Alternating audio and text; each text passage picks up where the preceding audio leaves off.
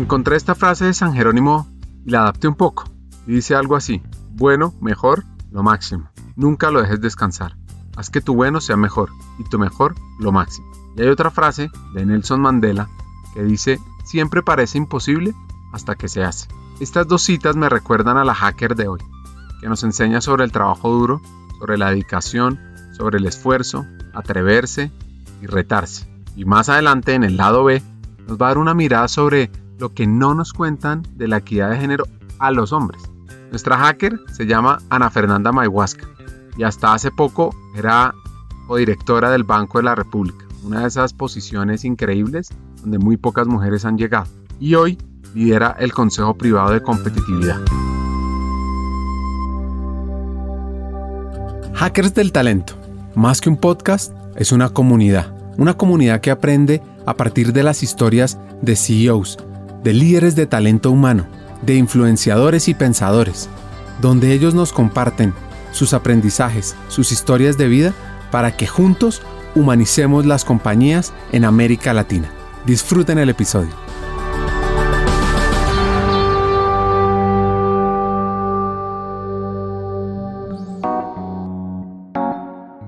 Su historia arranca en Cali, con raíces colombo-ecuatorianas. Mi familia vivía en Cali, mi mamá es del Valle del Cauca, mi papá es ecuatoriano. Eh, y llegó al Cali con unos programas que en esa época fueron muy exitosos de la Rockefeller y la Ford, que trajeron mucha gente becada a trabajar en las facultades de economía del país. Y en consecuencia, bueno, mi papá llegó a Cali, allá se quedó, conoció a mi mamá, que creo que era su alumna, así que no vamos a empezar con el Me Too en esa época, no existía, creo.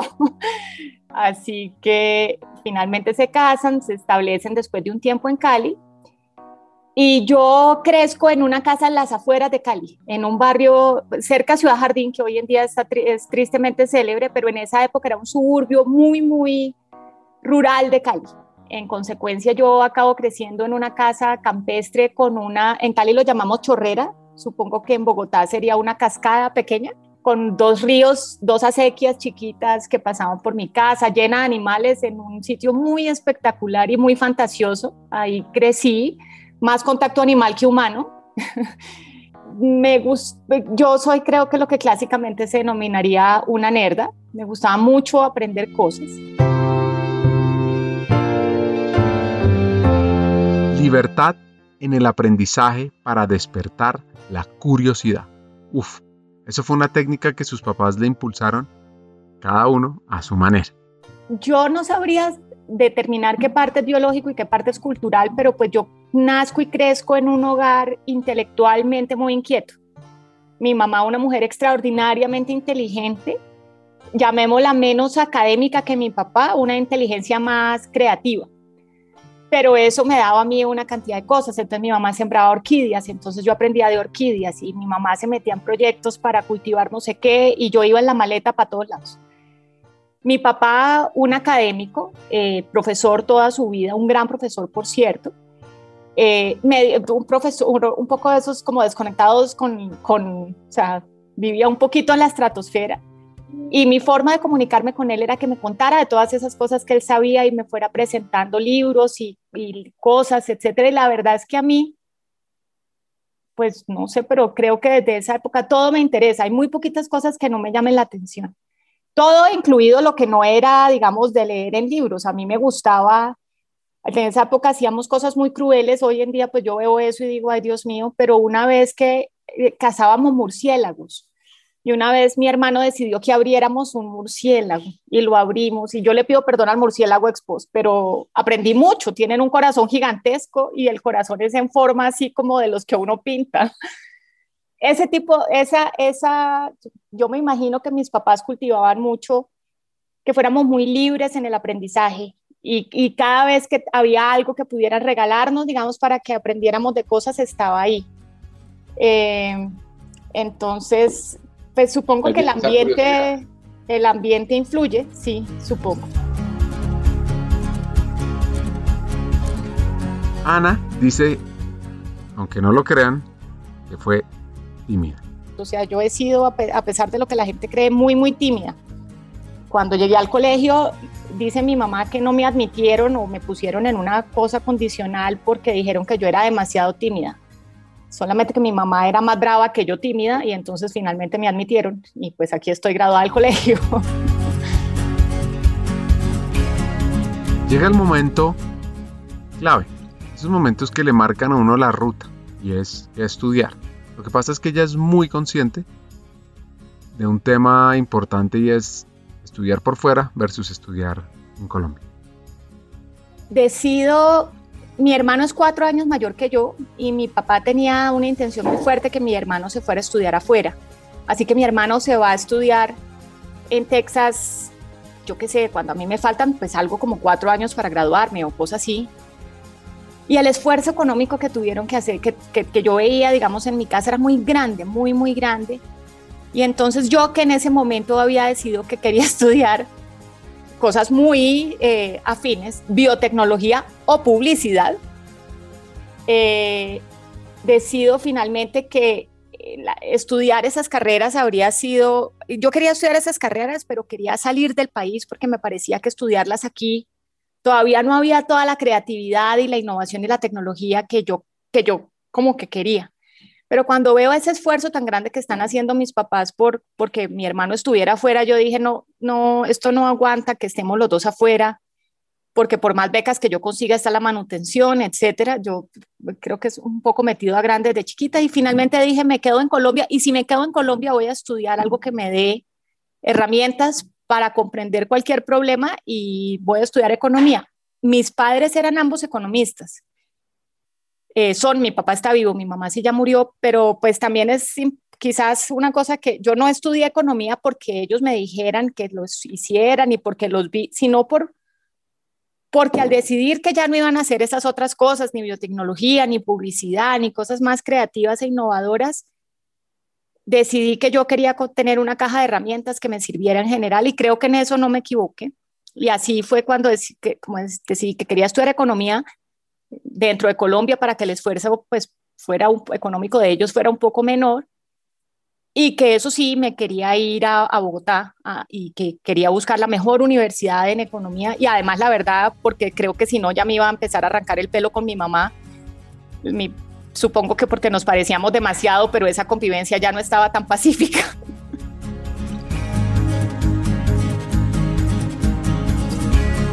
En el año 1992, en esa época en Colombia se conoce como el apagón, les explico que de qué se trata y es que en algunas ciudades como Bogotá hubo racionamiento energético hasta por 9 horas, e incluso en San Andrés y Providencia por 18 horas. Era un momento donde nos tocaba levantarnos más temprano y dormirnos más temprano para tener luz del día. Y Ana, pues se va a estudiar a, la capital. Claro, fue duro, por el frío, como ella dice, porque también hay un poco de diferencia entre la calidez humana de los caleños versus los bogotanos. Y ella pues quería dejarlo todo en la cancha y generar grandes resultados. Aquí un dato curioso, y es que cuando arranca a estudiar economía, una de sus clases favoritas era historia de la transición del feudalismo al capitalismo. Bueno, y la clase monetaria, pues que está muy ligada a su futuro laboral, le pareció interesante. Me divertí mucho, eh, me divertí mucho esa, eh, y además esa materia me la dieron dos personas que posteriormente han sido muy importantes en mi carrera, Alberto Carrasquilla y y Carlos Alberto Rodríguez, me acuerdo mucho. Eh, y me divertí mucho en monetaria, pero no era mi clase favorita. Evidentemente eso no era mi esquina del mundo. Y, fiscal, no me gustó por fiscal, pero es que tuve un profesor que era maravilloso, que era Ulpiano Ayala. Y Ulpiano nos, nos hacía leer unas cosas que además no venían mucho al caso. Por ejemplo, el paper de los limones, un paper muy importante de Akerlof, de información asimétrica, no, yo digo, ¿por qué lo leímos en fiscal? Pues no sé, pero esa fue decisión de Ulpiano. Y, y, y bueno, ahí se me nota que lo nerda no se me quitaba, o sea, ese placer puro de estar aprendiendo cosas a mí me, me, me parecía fantástico. Estaba rodeada de un grupo de, de, de, compañeros míos muy inteligentes, además muy curiosos también, entonces estaba toda la cosa de que se me abriera el mundo. Eh, y, y digamos que por muchos, por muchos semestres el punto no era tanto que fuera a ser, yo luego no lo pensaba mucho, eso lo vine a pensar ya luego, pero en la, en la carrera per se no creo que lo tuviera tan claro. Al final empecé a querer especializarme en, economía agrícola y empecé a querer hacer un doctorado en economía agrícola, eh, planes que como verás no se materializaron. Hay momentos en la vida universitaria, recuerden ustedes cuando están estudiando, cuáles han sido esos que sin querer le marcan a uno una vida laboral diferente, cambian la ruta. Acá viene uno. ¿Cuál fue ese tuyo? ¿Qué opciones había? ¿Por dónde te fuiste? ¿Te has imaginado cómo sería la vida si hubieras cogido la otra ruta? No, yo no soy, yo soy uno de esos bichos, yo soy un bicho raro en varios, en varios ejes. Uno de ellos es que yo no tengo un doctorado. Cuando llego a séptimo semestre, si no estoy mal, se abren las opciones de las prácticas empresariales. Y yo había decidido que me iba a una cosa que la universidad tenía entonces que se llamaba Opción Colombia y uno se podía ir a, a, sitios apartados del país a trabajar con la comunidad y eso a mí me tenía feliz. Creo que una parte de la felicidad era que mi mamá, tuvo una infancia y una adolescencia muy dura, tuvo varias tragedias familiares y entonces ella me sobreprotegía mucho en el sentido que no me dejaba salir y hacer y pues con estas ganas mías de aprender de todo eso era frustrante, yo me quería ir lejos. Pero cuando ya tenía mi plan de irme lejos, aparece la facultad y me dicen que hay un programa de prácticas en el Banco de la República que piden hojas de vida, pero que tienen que ser como recomendadas por la universidad y que quieren mandar la mía. Y pues hasta ahí me llegó toda la historia porque dije, no, pues está, es el banco, la beca del banco, si yo me quiero ir a estudiar luego, pues así que acabé mandando mi hoja de vida al Banco de la República y entro como estudiante en práctica junto con otros cinco compañeros míos en septiembre de 1995. Me quedo en el banco y yo termino haciendo, yo hice mi práctica empresarial y me quedé como técnico de medio tiempo, no recuerdo cómo se llamaba, y arranco mi posgrado en economía en el banco. Así que yo terminé mi carrera, mi posgrado, no me gradué porque ya luego eso es otra historia, pero mi carrera, mi posgrado, trabajando en el banco, trabajando en el Banco de Estudios Económicos. Un momento de reflexión sobre su evolución. Pues hay momentos, digamos que todo parece fácil y yo creo que sobre todo en el momento que vive el país es importante decirlo. Es fácil porque todas esas oportunidades estaban ahí dispuestas para mí. Eh, ya cuando vemos pues la historia subyacente, pues había sido una infancia más vale compleja. Eh, mis papás son fantásticos, pero tenían una manera de, de, cuidar muy particular, en cuyo yo soy una persona, eh, me tocó encargarme muchas cosas desde muy pequeña, digámoslo así trabajé desde muy temprano. Mi mamá, mi mamá eventualmente, después de una vida muy ejecutiva, etcétera, montó un negocio propio y yo trabajé mucho en ese negocio. En todo lo que arrancaba mi mamá trabajaba yo y eso ha sido un aprendizaje que yo creo que es irreemplazable en mi vida, lo que yo aprendí del lado de mi mamá. No muy cuidadora en el sentido tradicional, pero me abrió unas puertas y me entregó unas oportunidades de aprender y de ser responsable de mis cosas que, que no puedo sino agradecer.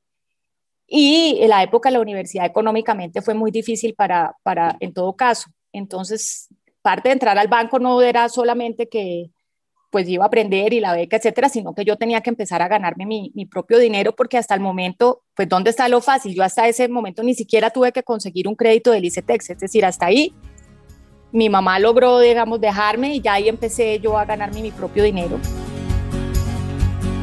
Entendiendo eso, una actitud de esta hacker caleña que me encanta es la siguiente. Un gran amigo mío dice que yo estoy engalletada desde que estoy estudiante en práctica. Y eso lo que traduce es que yo siempre he sentido que yo tengo el trabajo más importante del mundo. Entonces yo era estudiante en práctica, pero yo trasnochaba. Pues era como si yo fuera importantísima, como si lo que yo hiciera en realidad fuera a cambiar algo.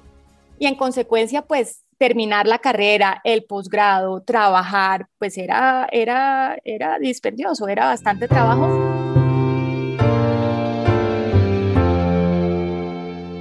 Trate de hacer este ejercicio. Sienta que su trabajo es fuera de serie, es lo máximo. ¿Y qué puede pasar?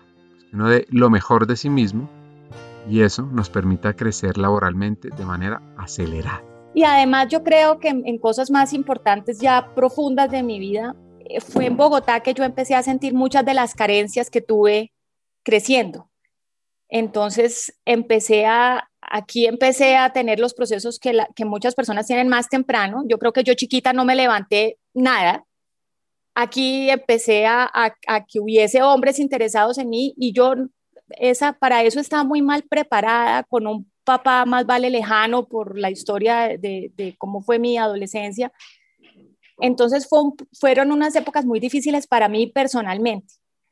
Entonces eso que se ve allá, que mi carrera, mi carrera iba transitando con pues relativo éxito, dijera uno, pasaba por una historia personal de aprendizaje muy difícil en la que, en la que a mí me habría gustado tener el acompañamiento de alguien y en esa época eso no se usaba. Eso es uno de los muchos progresos que yo creo que ha hecho en la sociedad, es encontrar que las personas necesitamos compañía, compañía emocional y, psicológica, si se quiere, para unos procesos que no todos son tan sencillos, a pesar de que las cosas obvias iban saliendo una tras otra.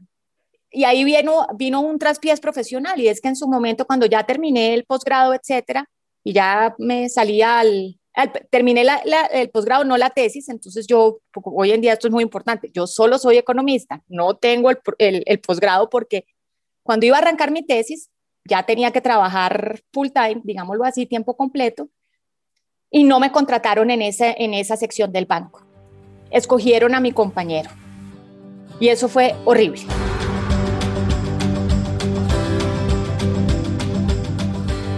Una pausa acá. Ana siempre le ha ido bien en la universidad, en el colegio, en lo que hacía. Entonces, esto es lo que se llama un baño de realidad y de humildad que le comienza a cambiar su vida.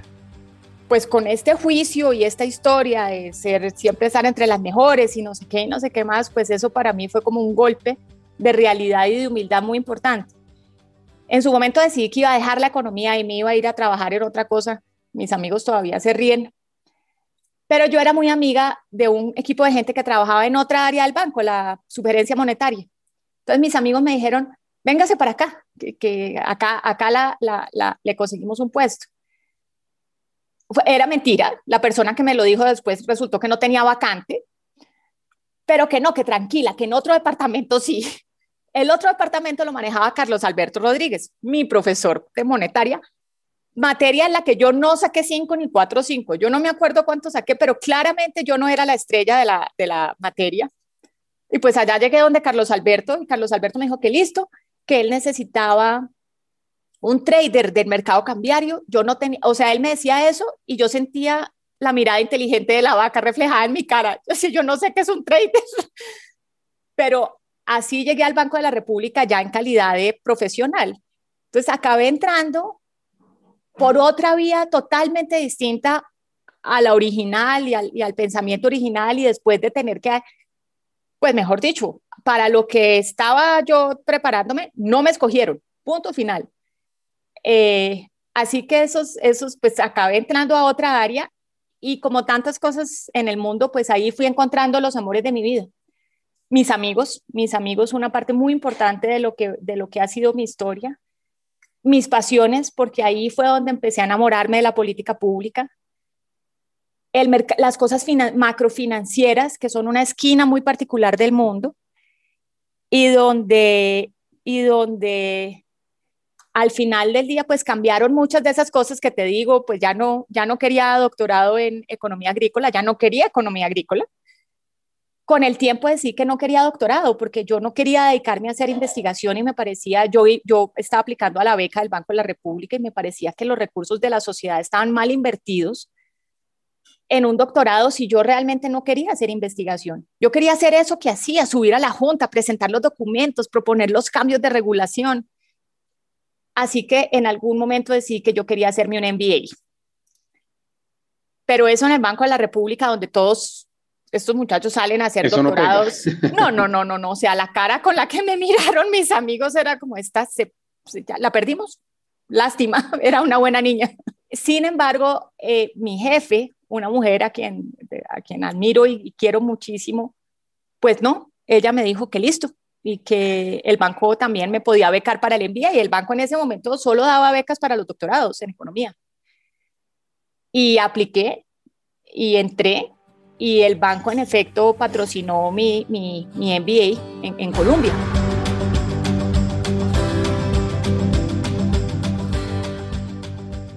Tuvo tres años profesionales espectaculares y muy retadores emocionalmente e intelectualmente. Me encargan de una jefatura del mercado cambiario muy prontamente, a los cuatro meses. Y yo llego a la cosa esta del mercado cambiario y el tipo de cambio, en ese momento había banda cambiaria, pasó del piso al techo de la banda cambiaria junto conmigo. yo no sé si la del bulto de sal soy yo. Y viene la crisis y el ataque a la banda cambiaria y la pérdida de reservas internacionales de 1998. Y yo soy quien está allí, pues obviamente mi rol no era el más determinante ni nada, pero sí tenía, o sea, quien tenía que vender los dólares era yo, en conjunto pues con la gente de la mesa de enero y aprendí toneladas. Eh, me tocó, porque todo era como si todo el tiempo te estuvieran tirando balones encima y, luego teníamos que, luego flotamos y entonces había que diseñar el mecanismo de intervención en flotación y había que, que el mercado de deuda pública no existía y había que crearlo y había que comprar test porque ahora la ley dijo y no sé, era, fue una época muy retadora desde el punto de vista personal, muy retadora desde el punto de vista profesional y al final culmina con que yo me voy a hacer el MBA después de como si yo hubiera metido muchas cosas en el canasto. Es decir, yo creo que yo me fui a hacer, hacer ese programa después de una, ese, fue una época muy rica, digamos, en mi vida y muy difícil también desde el punto de vista personal. Yo me había, me caso finalmente, pero, pero después de, de muchas cosas emocionales difíciles para mí. Eh, entonces, pues de nuevo, lo que se ve arriba, todo fácil. Yo llego y a mí me, nombran jefe encargada muy rápidamente.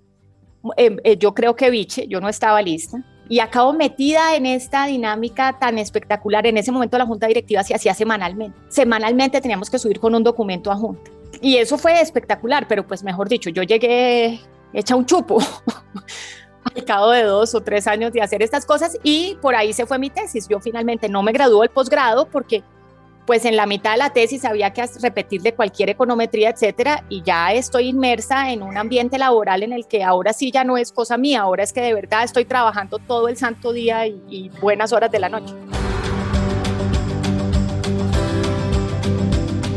Una anécdota de por qué se fue a Nueva York. Les doy una pista. No es lo que se imagina. Tiene que ver con el actor Nicolas Cage y la cantante Cher había una película que es una película que yo amo, es una de mis películas favoritas, que es Hechizo de Luna. Y en esa película llega un momento donde Nicolas Gage ha invitado a Cher, que es la mujer de la que se enamoró, pero que se va a casar con su hermano, a que por favor lo acompañe una noche a, una de sus grandes pasiones, que es la ópera. Y llega a la Lincoln Center por la noche en invierno y entran al Met y baja esa lámpara y yo dije, yo quiero vivir en Nueva York y vamos, ahora va, toca ver qué hay que hacer. Bueno, pues hay que entrar a un MBA en Colombia y así nos vamos a vivir a Nueva York. Eh, estaba en una universidad, pues Colombia es una universidad espectacular, está muy bien rankeada, en fin, de esa decisión no hay sino que sentirse feliz. Yo fui increíblemente feliz en Nueva York. Ella llega en diciembre ¿Y? Latinoamérica estaba muy golpeada, esa fue la crisis argentina, en Estados Unidos acababan de tumbar las torres, como te digo que yo a veces sospecho que el bulto de sal soy yo. Yo llego en diciembre, las torres las toman en septiembre, septiembre 11, y los puestos de las cosas que yo quería hacer en Latinoamérica resultaban muy difíciles. Entonces, yo no estaba viendo que a mí me estuviera yendo bien en, en, ese, en esa búsqueda de empleo. Y lo que sí tenía claro era que si yo me iba a quedar, me iba a quedar porque tenía un aprendizaje súper guau que hacer. No me quería quedar en el puesto que me había conseguido remotamente porque yo no tenía problema en volver a Colombia. Yo quería volver a Colombia. Eventualmente, me hubiera quedado un tiempo, pero además yo me había ido casada, me casé y me fui. Y mi esposo en ese momento, no, pues mi esposo es abogado, mi ex esposo hoy en día, pero en ese momento esposo es abogado. Ya había, yo tengo, como, como soy un bicho raro en varios ejes, yo me había ido con mi esposo como príncipe consorte. Eso ya era típico. Y había generado O sea, no fue fácil, es una cosa en la que yo creo que él fue muy valiente. La primera, el, primer almuerzo de spouses que, que se tiene allá para los estudiantes internacionales estaban, estaban todas las esposas de los estudiantes del MBA internacionales y él, nadie más. Afortunadamente él es un hombre muy encantador y les habló a todas y se hizo amiga de todas. El encantador es él. Yo creo que hice un amigo en el envía y él hizo como 90 amigas en, las esposas. Pero pues claro, quedarnos era costoso también en términos de la carrera de él. Él es un hombre seis años mayor que yo, es decir, él había interrumpido una carrera mucho más que yo que estaba como en mis inicios. Entonces, finalmente, cuando veo que eso no está saliendo de esa manera, digo, no, pues me devuelvo al banco a pagar mi beca porque ese es el compromiso con el banco. Y aterrizo de nuevo en Colombia a mediados del 2002. Del 2002 me devuelvo a hacer un trabajo insoportable. Me acuerdo yo que me pusieron a hacer unas cosas que yo decía, esto no tiene mucho sentido, que me, se acaban de invertir todos estos miles de dólares en mí para traerme a hacer esto. Pero muy rápidamente, lo, lo que la, esa jefatura chiquita que yo tuve había se había reestructurado nueve veces para convertirse en la jefatura de desarrollo de mercados. La gente creo que muchas veces atribuye muchas cosas al talento y a la disciplina. Hay otro componente en la vida que es la suerte. La persona que ocupaba ese cargo decidió que no, que, se movía. Y yo dije, bueno, pues esto es, esto es lo que yo quiero. Y en efecto, pues entonces volví a ser jefe de desarrollo de mercados y posteriormente directora de operaciones y desarrollo de mercados y fue una época también muy constructiva en el banco.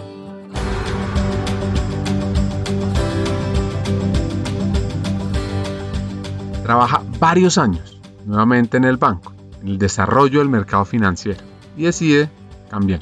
Lo que pasa es que llega un primer momento donde ella se encuentra con esos temas que se hablan de equidad de género. Y en el 2006 me, voy, del banco, me voy del banco a una AFP, a Porvenir. A finales del 2005 me ofrecen un trabajo en la superintendencia financiera recién creada, se, se estaba recién fusionando la Superintendencia de Valores, la Superintendencia Bancaria, y me ofrecen un trabajo que era como mi sueño dorado.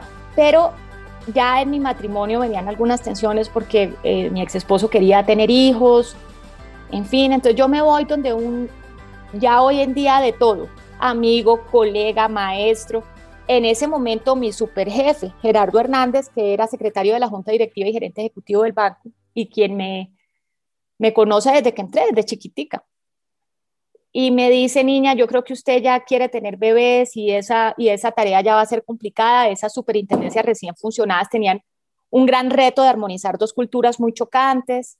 Es un reto ahí complicado compaginar las dos cosas. Y por primera vez en mi vida siento, llamémoslo así, la carga del género.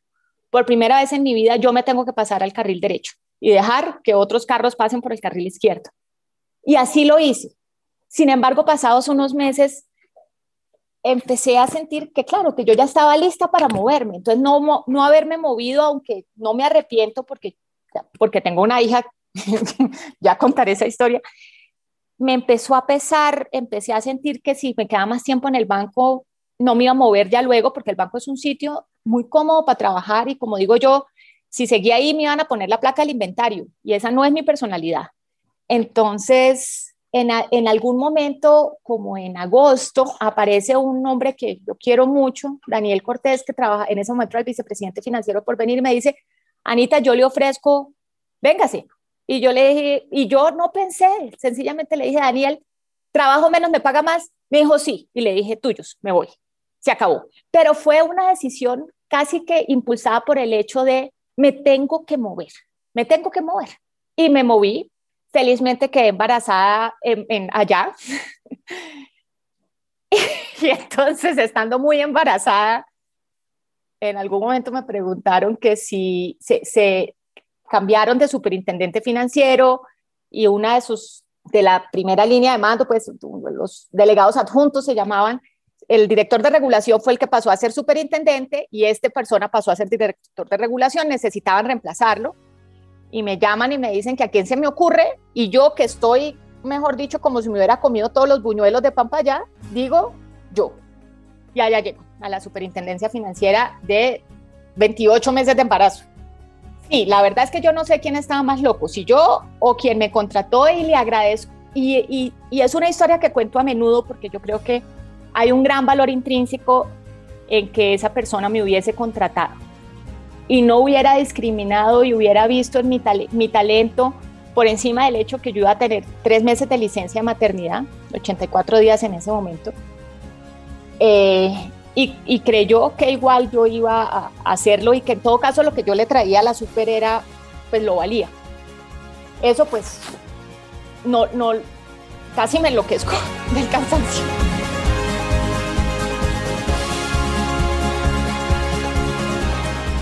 Así como dice Ana, llegó embarazadísima a ese puesto y con más responsabilidades, más gente a liderar y a probar si ese MBA en Nueva York le había servido. Esto es una lección de vida, de liderazgo y economía, que nos va a contar a continuación.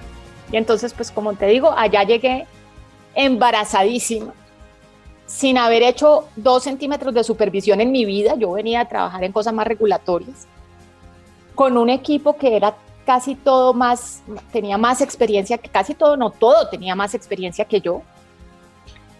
Y creo que por primera vez con el reto real de ver si todas esas cosas de gerencia y de liderazgo en las que a mí me encantaba trabajar, pues aquí era donde iban a probarse. Este era un equipo grande de 200 y pica personas, cinco reportes directos, pero pues había un equipo muy grande con un reto importantísimo, porque esa es una entidad monstruosamente grande que tiene a su cargo un mercado financiero muy disímil, seguros, pensiones, bancos, eh, muchas cosas.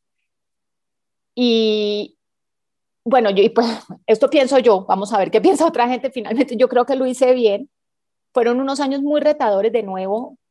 Yo tengo muy poquitas experiencias laborales en las que yo te vaya a decir que yo no fui feliz y que no aprendí mucho. Nos tocaron la crisis de pirámides y en paralelo la crisis financiera global.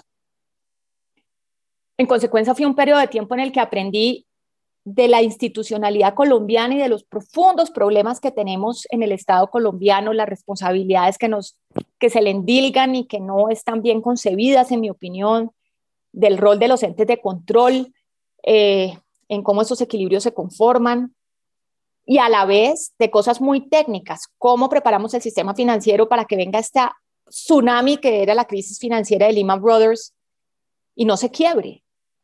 Y esta vez sí, tengo el, recuerdo muy presente de una charla que tuve. Mi gran amigo era en ese momento viceministro de Hacienda y él había sido también, trabajado conmigo en el banco en la crisis de los 90.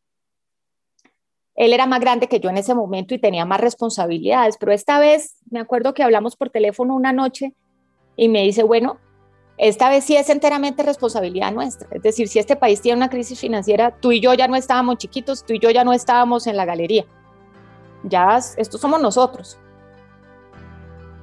Y lo creo que hoy felizmente puedo decir que nadie me recuerda, o no por eso, lo que quiere decir que en efecto no hubo una crisis financiera.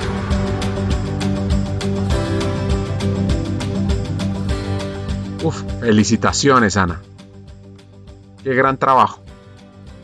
Ahora, vengan y les doy un poco de información sobre esta crisis que le hemos hablado en otros episodios. La quiebra de Lehman Brothers inició la crisis financiera del 2008 y la recesión que siguió, con un costo para la economía de cerca de 500 billones de dólares. La generación millennial, que era la que estaba ingresando a la fuerza laboral, por lo tanto, fuimos los más afectados. Y el impacto es sorprendente en comparación con otras generaciones de la misma edad. Nosotros los millennials, los que nacimos entre el 81 y el 96, pues gracias a esa crisis tenemos menos riqueza, más deuda estudiantil, mayor probabilidad de vivir con los papás y ser incluso más lentos que otras generaciones en formar familia. El único impacto positivo es que esta generación tiende a ser mucho más educada que las generaciones pasadas, dado que como los trabajos no estaban disponibles, pues mejor quedarnos en la escuela y seguir aprendiendo, lo que ha valido la pena para aquellos con un título universitario. Pues había un gran estrés en, en ver esa tensión externa tan violenta, la superintendencia con una carga muy pesada con el tema de pirámides, y yo con una gorda de un año y algo, yo no sé cuántos años, esta chiquita era muy bebé, o sea, tenía cachetes en las rodillas todavía, era muy bebé. Y además había pasado en paralelo, que te acuerdas, mi niñera que me cuidó, se vino a Bogotá conmigo, ella luego se volvió a Cali, pero cuando nació mi hija, quien aterrizó aquí fue, fue Martica. Y sin embargo, a finales, ya yo estaba en la, entré a la super, al, mes de entrar a la super, ya de volver de mi licencia de maternidad, la diagnosticaron un cáncer espantoso, quedó en silla de ruedas. Entonces el 2008 para mí fue un año en que yo decía, yo no sé muy bien cómo estoy logrando todo esto. Entonces fueron unos años en los que aprendí mucho, yo creo que aporté mucho, yo realmente fui muy feliz en la super, siento que construí una cosa súper bonita con el equipo, técnicamente hicimos unas cosas súper revolucionarias, las cosas que hicimos para proteger al sistema financiero. Originalmente el Fondo Monetario del Banco Mundial nos hicieron mala cara y luego lo tomaron más o menos como mejor práctica. Y además me tocó soportarlo en una situación emocional súper difícil y creo que, que, al final del día todo salió bien y eso pues, es un periodo para mí del que yo me siento muy orgullosa.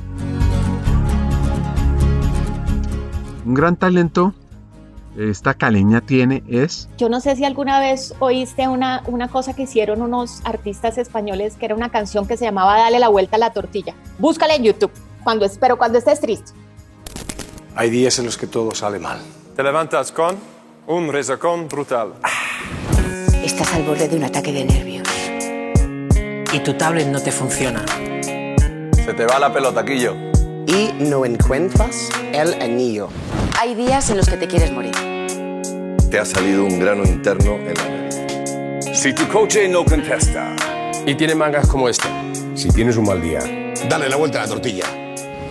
Un, un, gran talento que yo tengo es el de mirar la vida de la manera que más me conviene a mí.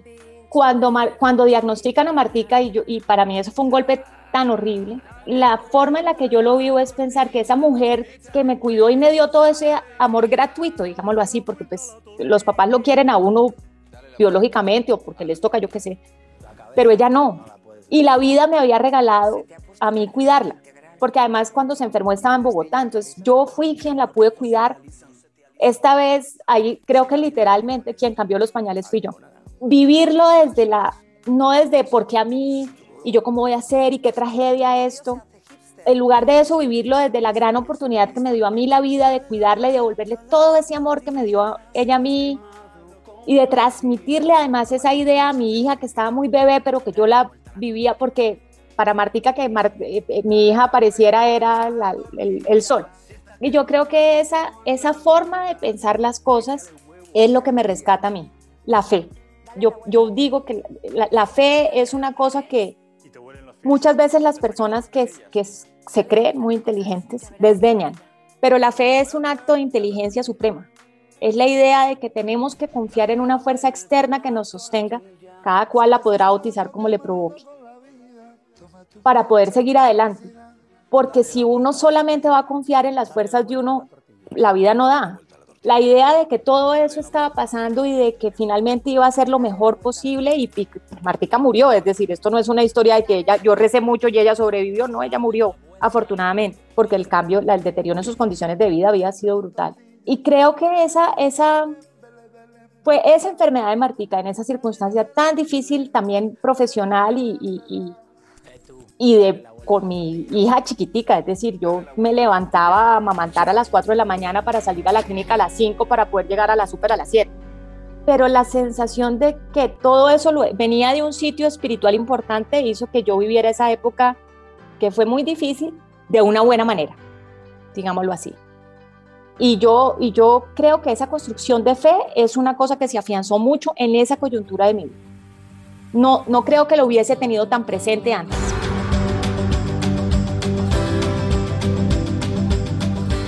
¿Qué regalos te da la vida? ¿Devolver el amor y a qué persona?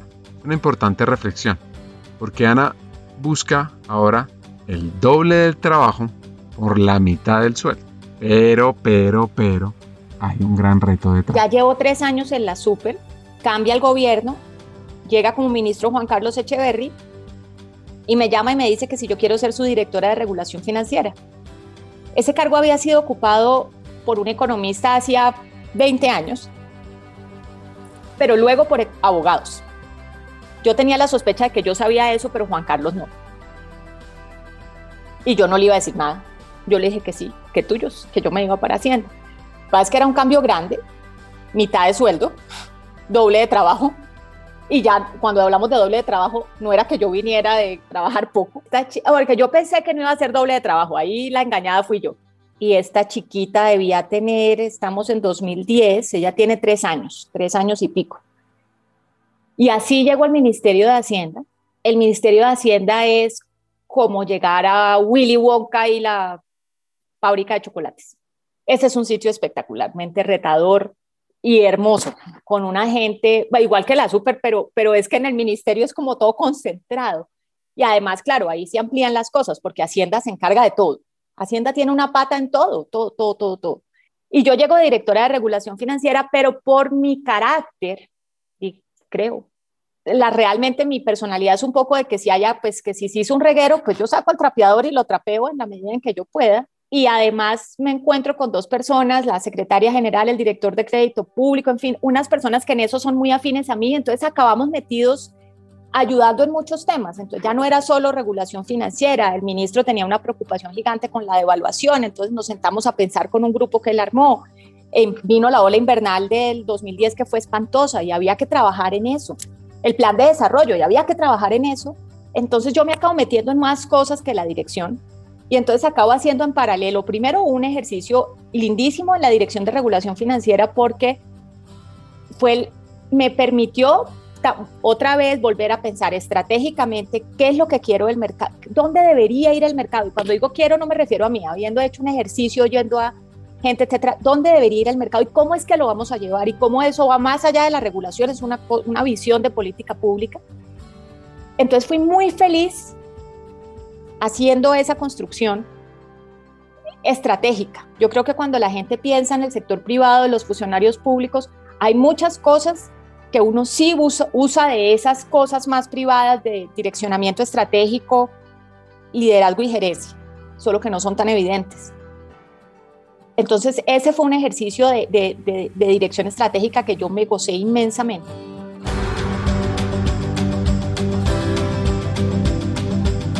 Con el esfuerzo que tiene, logró un paso importante. Y una persona vio algo en ella. Y bueno, ahí sí yo no sé exactamente eh, qué más me acompañó, pero tuve la inmensa fortuna que le agradezco siempre al ministro Echeverry, que en algún momento, después de un año y pico, dos años, no recuerdo, se fue su viceministro técnico y, eh, y me nombró a mí. Y eso pues ha sido yo creo que una de las oportunidades más importantes que me han dado a lo largo del camino. Ya te he contado varias veces, yo he sido el fruto de muchas personas que, mentoras en el sentido en el que tuvieron, vieron algo en mí que ni siquiera yo veía. Y Juan Carlos es uno de ellos. Y Juan Carlos es uno otro de ellos, porque pues, en el pasado ya hubo varios que por ahí arrancaron y, y pulieron mi carrera y ese viceministerio técnico realmente fue una experiencia muy transformadora en mi vida. Eh, las cosas que, que, logré, que aprendí, que saqué de mí fueron increíblemente importantes. fue un año y algo, pero, es, pero pues cuando uno está en el Ministerio de Hacienda, eso la vida se, se cuenta, es como los años perro, hay que multiplicarlos por siete. Y fue un aprendizaje increíble. Cuando estaba en algún momento entonces el ministro Echeverry se fue, llegó el ministro Cárdenas y con él fue con quien terminé mi periodo. Y cuando él llegó hice una cosa que yo nunca había hecho, que fue decirle a alguien que yo quería algo. Yo ya había venido pensando. Y en su momento me siento con él y le digo, en febrero del 2013 va a haber cambio, relevo de junta directiva del Banco de la República y yo quiero que considere mi nombre. Él sabía quién era yo, pero nunca habíamos trabajado juntos, entonces pues ir a decirle eso era ir a decir, pues yo decía, este señor va a pensar que esta vieja loca, en, razón de qué me está echando este rollo, yo dije, pues tengo que decirlo para que lo tenga en el panorama, tengo que decir que se quiero, y listo, y dicho eso, yo me voy a morir aquí haciendo mi trabajo para demostrar que, que, que me lo merezco. Y yo estaba convencida que yo le llevaba unas cosas muy importantes a la Junta, aunque la verdad es que esa idea, otra cosa que me encuentro es que mucha gente piensa que yo jugaba a la junta directiva chiquita. No. Pero mis amigos, de nuevo, mis amigos, los amigos son una cosa muy importante en la vida. Mis amigos se sientan y me dicen, oye, Ana, la junta ya es una alternativa que puede funcionar. Y yo decía, pucha, ¿será? Nunca estuvo en mi radar, pero de repente se convierte en una opción de tener un rol relevante, una cosa espectacular en mi carrera donde puedo trabajar por la política pública, pero donde ya no tengo este ritmo de hacienda que es pues como la esclavitud moderna. Yo para ese entonces tengo una gorda de cinco años, mi matrimonio no andaba muy bien y yo digo, yo necesito este espacio, yo necesito este espacio, eh, es una mejor remuneración, en fin, yo, yo necesito este espacio y yo voy a, a pedirlo. Y una vez hice eso, entramos a presentar una reforma tributaria. Ya cuando uno dice eso, pues toca decir cuál de las últimas 28. Yo trabajé la ley 1607, la reforma tributaria del 2012. Fue una experiencia absolutamente maravillosa. Eso es una reforma que además tuvo la virtud que realmente fue más que toda una reforma laboral. Ah, también, mejor dicho, está mi hija y la reforma tributaria. Yo muy orgullosa de ese trabajo aprendí toneladas, trabajé con el ministro Cárdenas, con, era, era una, porque realmente que esa cosa funcionara y saliera al otro lado era muy difícil. Y cuando eso culminó, pues venía la duda de si en febrero el presidente me iba a considerar para la Junta Directiva del Banco de la República. El presidente de ese momento era Juan Manuel Santos, y él le invita a ser parte de uno de esos cargos que los economistas soñamos y aquí viene un gran hack y es, digan, digan las cosas que quieren para lograr alcanzar sus sueños. ¿Qué es eso que tienes guardado debes comenzar a contar para alcanzar ese sueño? Siguiendo con su historia, a los dos días de aceptar el cargo, lastimosamente Ana se separa y empieza este nuevo reto junto a su hija. Desde esa etapa, como mujer en una junta directiva, encuentra una nueva pasión, fomentar la equidad de género. Yo soy la segunda, razón por la cual a mí me sonaba chistosito que hicieran tanta lora, pero la verdad es que la primera, que fue la doctora María Mercedes Cuellar, fue miembro de la Junta Directiva a principios de los 90.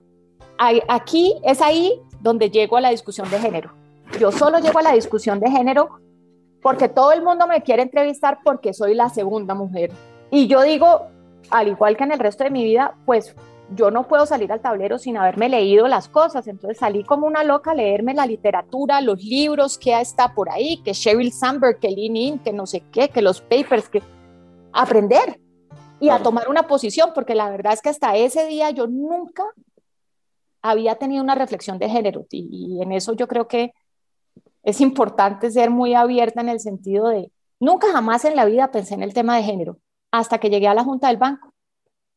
Lo que pasa es que todas las reflexiones que hizo, que hice en ese momento, me movieron muchísimo al punto en que hoy es uno, es una, casi que una línea de trabajo mía, es trabajar en el tema de equidad de género.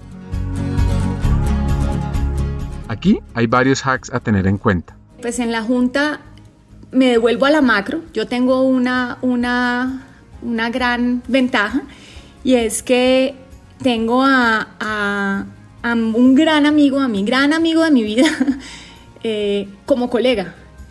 Y además un, un, hombre inteligentísimo y un economista extraordinario.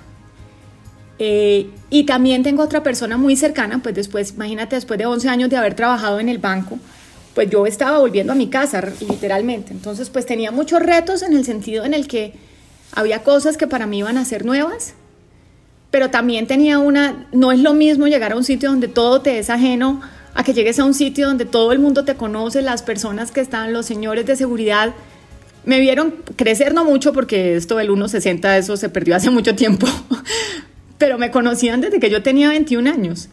Eh, había, hay funcionarios del banco, hay una persona en particular que me dice bebé al sol de hoy. Entonces, eh, volverme a encontrar con todo ese universo de gente que yo quiero tanto hacía que todo ese proceso de aprendizaje se diera en una comodidad y como con una, con una calidez que hace muy distinto el reto. Entonces yo estaba muy contenta de volver a esa casa que yo quiero tanto y yo creo que la querré siempre porque pues ahí crecí. Tenía la ventaja de tener a Juan Pablo dispuesto a ayudarme y creo que lo que yo sí soy es aprovecho las oportunidades que tengo de aprender y entender. Entonces, no tenía ni yo no tenía ninguna como no tenía que demostrarle a nadie que yo era una gran macroeconomista porque yo no era una gran macroeconomista, me tomé la libertad de aprender de todo, de preguntar todo, de mirar todo con ojos nuevos, de, de preguntar por el modelo 17 veces, en fin. Entonces, ese fue un año muy importante en términos de aprendizaje. Y por otro lado, también empezar a participar en el Consejo de Administración del banco es algo en el que nadie piensa, pero la Junta Directiva del banco tiene un rol de autoridad eh, y de, de, hacedor de política, pero tiene otro rol que es de administrador de una empresa muy grandota, con muchísimos funcionarios y con unas tareas operativas gigantes, el efectivo, las monedas, el área cultural toda la infraestructura tecnológica sobre la cual funciona, son los rieles del sistema financiero, se tienen que pasar por el Banco de la República. Entonces, meterme en esas cosas para mí era, para esa vena mía de la gerencia, etcétera, era mm, como si me estuvieran dando dulces. Aprender a trabajar en un cuerpo colegiado y aprender a trabajar en un cuerpo colegiado de personas que eran todos mucho, muy senior eh, con respecto a mí vitalmente, algunos de ellos mis jefes por mucho tiempo. Eh, entonces, pues eso también era sentarse en una mesa y empezar a sentirse igual a unas personas que fueron quienes te formaron, es un reto importante. Y pues de nuevo ahí entra el tema de equidad de género y es yo creo que los señores eh, siempre hacen el chiste cuando llegan y hay muchas mujeres en la mesa o son la única, el único hombre en la mesa, de que están benditos entre todas las mujeres y creo que poco piensan que ese es el día a día de nosotras en una gran cantidad de actividades. Es decir, por cuatro años yo era la única mujer en la, en la junta directiva y, y eso eh, impone sus cosas porque hay una forma de tramitar las discusiones que, son, que sí es un poco distinta, creería yo.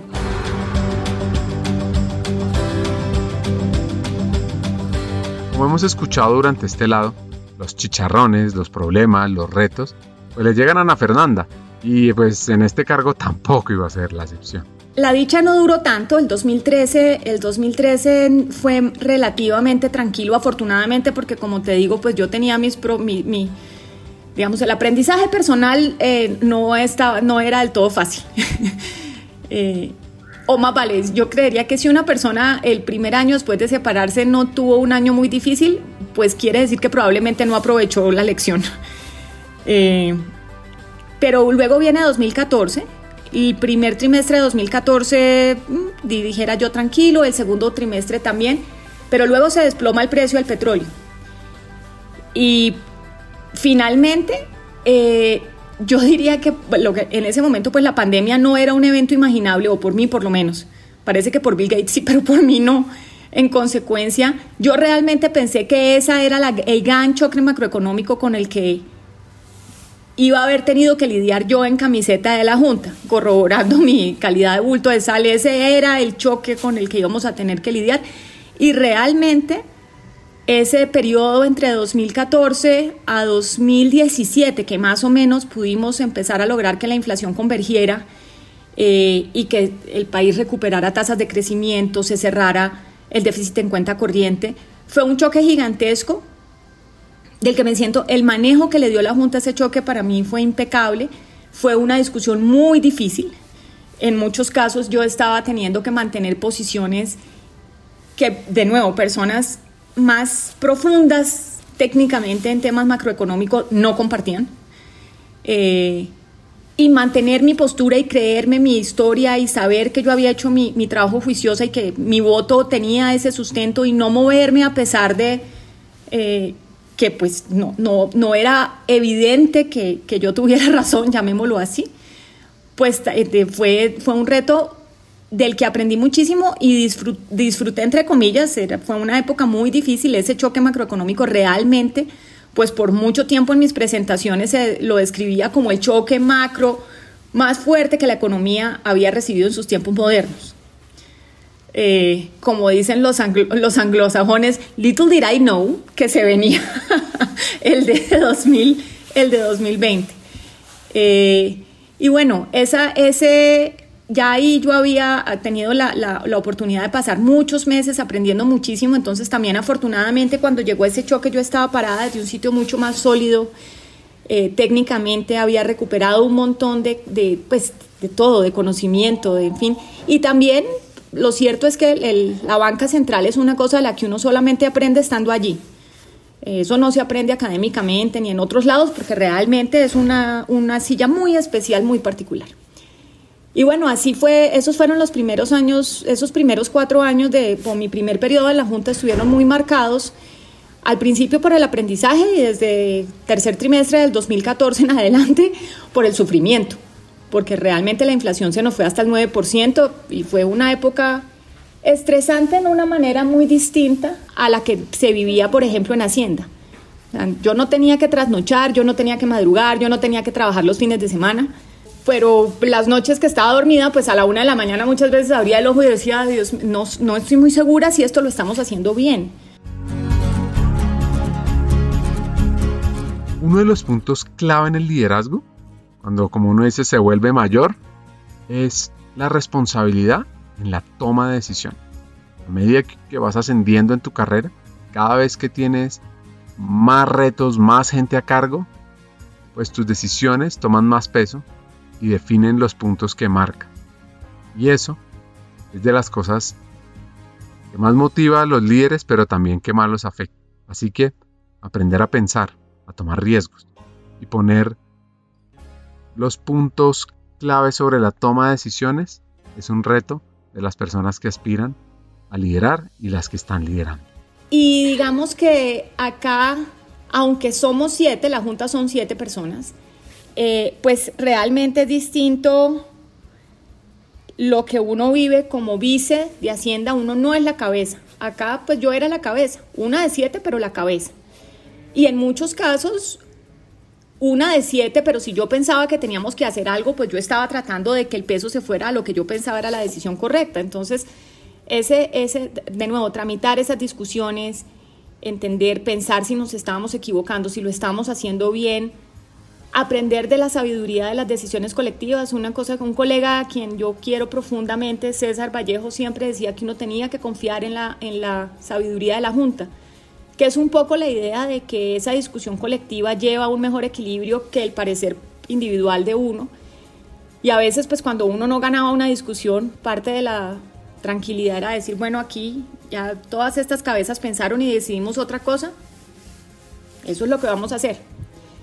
Eh, y en esa segunda mitad del periodo, pues estuvo determinada por ese choque macro, como en todos los demás, un aprendizaje increíble y yo, y yo, digamos, muy contenta, uno a veces aprende de sus errores y a veces aprende de sus aciertos. Yo creo que en este caso la Junta acertó, fue un manejo apropiado y creo que, que, realmente la respuesta de la economía posterior pues así lo mostró. Por supuesto, Ana Fernanda no se iba a escapar de un gran fenómeno, el fenómeno de, en el 2020 llamado el COVID, que puede llamarse uno de los momentos más retadores en la historia de la economía reciente. Entonces, ¿qué hizo? Poner su conocimiento de experiencia a prueba. 2020 pues fue el mundo patas arriba. Yo para ese entonces pues ya estaba pensando que quizás después de que se terminara este periodo quería irme a explorar cosas en el sector privado. Eh, y estaba pensando que el reto grande de 2020 era la elección de gerente. En diciembre de 2020 venía la elección del gerente del banco y ese era como el trámite. Y luego llega esta pandemia y, y ahora se pone, es, es, una cosa mucho más apremiante que, que, el, choque del 2014. Aquí sí había que, no necesariamente trasnochar, pero las decisiones eran urgentes. El primer, las primeras semanas tuvimos yo no sé cuántas juntas extraordinarias. Había que ocuparse de cosas que esas sí no son macroeconómicas esas son financieras. Entonces esa era un poco más mi cancha. Eh, más cómoda en cuanto a que en una cosa que pensaba en una, alguna charla que tuvimos justamente de despedida es, es ahí donde uno mide el valor de la experiencia. Cuando te llega el problema, y era un problema de unas dimensiones y muy extraño, pero ahí sí estaban los 25 años de haber lidiado con muchos rollos y, de conocer mucho el intríngulis de cómo funcionaba el sistema financiero y su interrelación con el banco y en general eh, con, la supervisión, con la regulación, en fin, porque íbamos, tomamos muchísimas decisiones que tenían que salirse de la caja por virtud del problema. Eh, había, digamos que dos personas teníamos un poco ese conocimiento más financiero y el, en, el, resto de la junta pues el conocimiento más macro, entonces pues llevar a todo el grupo a, que, a que funcionáramos era también emocionante. Y, y también creo que, que, la junta tuvo un rol, yo creo que, que fue una, una, lo que las decisiones de la junta fueron muy acertadas en 2020, mucho estrés, eh, de, aquí además pues mucho más desconocido el territorio, eh, pero finalmente creo que, que, que, salió, que salió todo muy bien desde el punto de vista de lo que se podía hacer, pues mejor dicho, hay cosas de esta pandemia que sencillamente no se iban a poder evitar y claramente no se iban a poder evitar por virtud de la, de la política monetaria.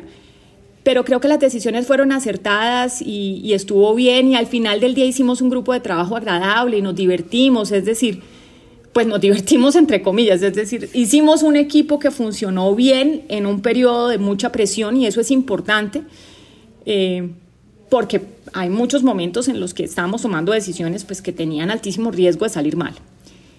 Y ahí ya vienen los últimos meses en los que yo ya pues, estoy esperando la decisión del presidente de que hubiese un relevo. Eh, yo ya había, yo venía planeando que yo quería pasar a nuevas cosas sin tenerlas muy claras desde hace ya un tiempo, entonces pues yo había venido preparando mis cosas, ahorrando para poder saltar al vacío literalmente, que fue lo que, lo que acabó pasando y cuando el presidente ya toma la decisión de hacer el relevo de otro de mis colegas y, y mío en la Junta, pues yo creo que contrario a lo que quizás mucha gente pensaba para mí, era un motivo como de enorme satisfacción cerrar este ciclo. Eh, con una cantidad de cosas que fueron positivas, donde yo estoy muy orgullosa del trabajo que se hizo en realidad. Estoy hablando como las personas de la política que hablan en tercera persona. Estoy muy orgullosa del trabajo que hice y que hicimos en la Junta en, en mis dos periodos y en el Consejo de Administración también. Entonces como que al final salí muy contenta sintiendo que ese trabajo mío en lo público, porque yo ya realmente quiero hacer un tránsito hacia cosas nuevas, lo estaba dejando como con, con mucha paz, como ya cerradito esa cosa de que uno cierra un ciclo muchas veces es una metáfora o a veces un invento, pero en mi caso era clarísimamente una sensación de que esa etapa de mi vida se, se, había hecho bien y me había dejado con muchas felicidades, pero que yo ya me quiero ir a probar cosas nuevas.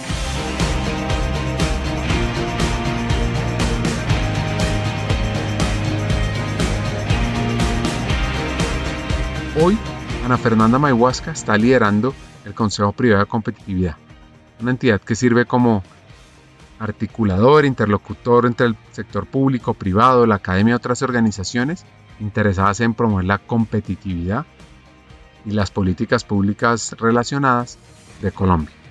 En este lado A es un poco más extenso que otros, quise dejar sus múltiples hacks de vida para cada uno de los hackers que nos escuchan. Entender la importancia de aprender, de estar abierto a aprender, el poder de contar los sueños, trabajar en el autoconocimiento como una herramienta para ser mejor, la importancia de la dedicación en el trabajo y varios más que nos deja esta caleña fuera de serie.